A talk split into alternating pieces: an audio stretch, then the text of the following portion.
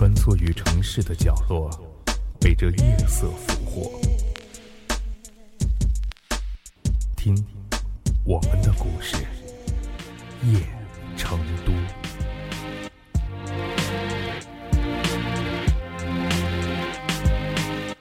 一个星期五的早晨，老头的礼品店依旧开业很早。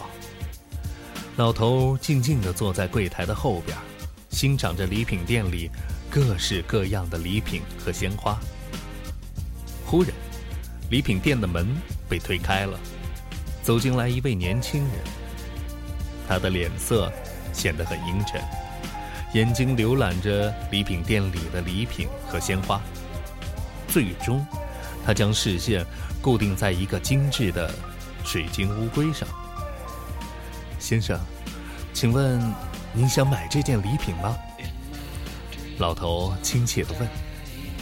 可是，年轻人的眼光依旧很冰凉。这件多少钱？年轻人冷冷地问了一句。啊，五十块钱。老头回答道：“年轻人听老头说完，伸手掏出了五十块钱，扔在了橱窗上。老头很奇怪，自从礼品店开业以来，他还从来没有遇到过这样豪爽慷慨的买主呢。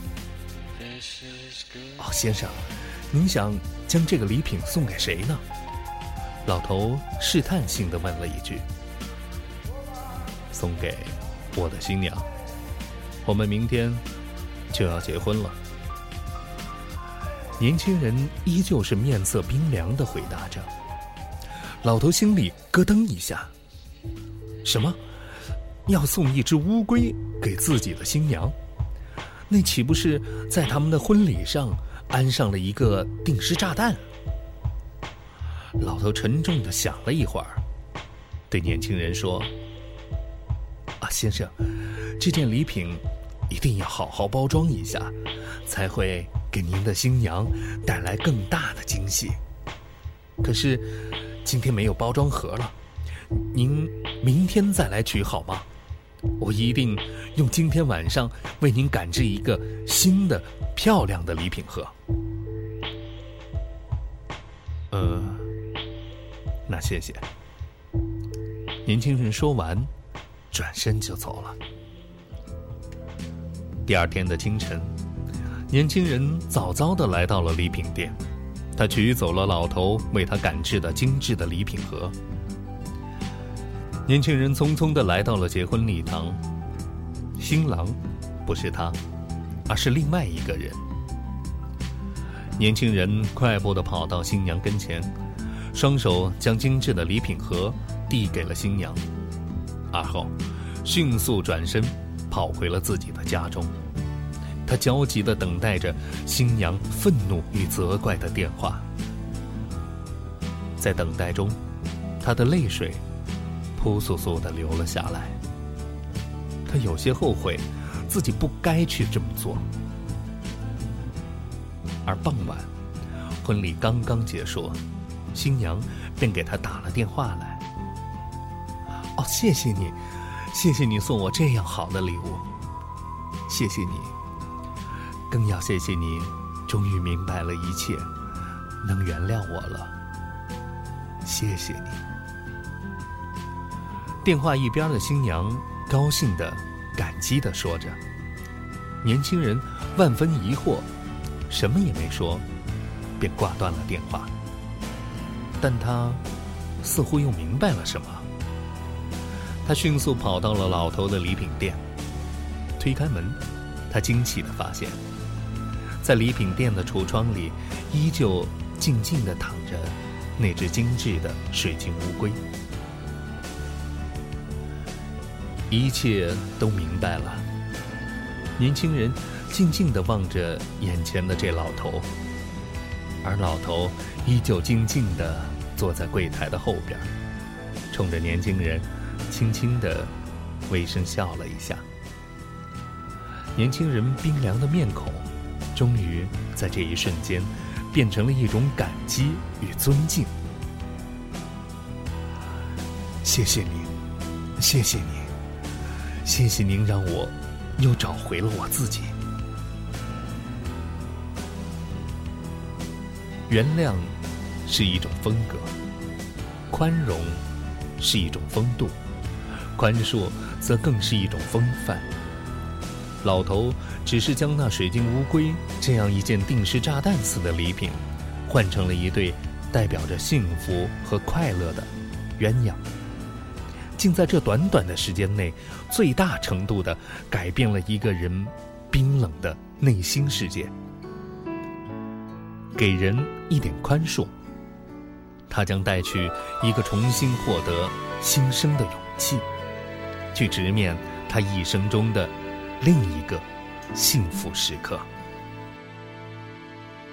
再见说在额头，原来泪也会痛，倒流心中怎么麻醉也没用。深呼吸一。分钟，爱突然的刺中，你狠狠甩开我，沉默的手仿佛就剧终，草戒指在手中，像句点的沉默。明天以后，爱变成了问候。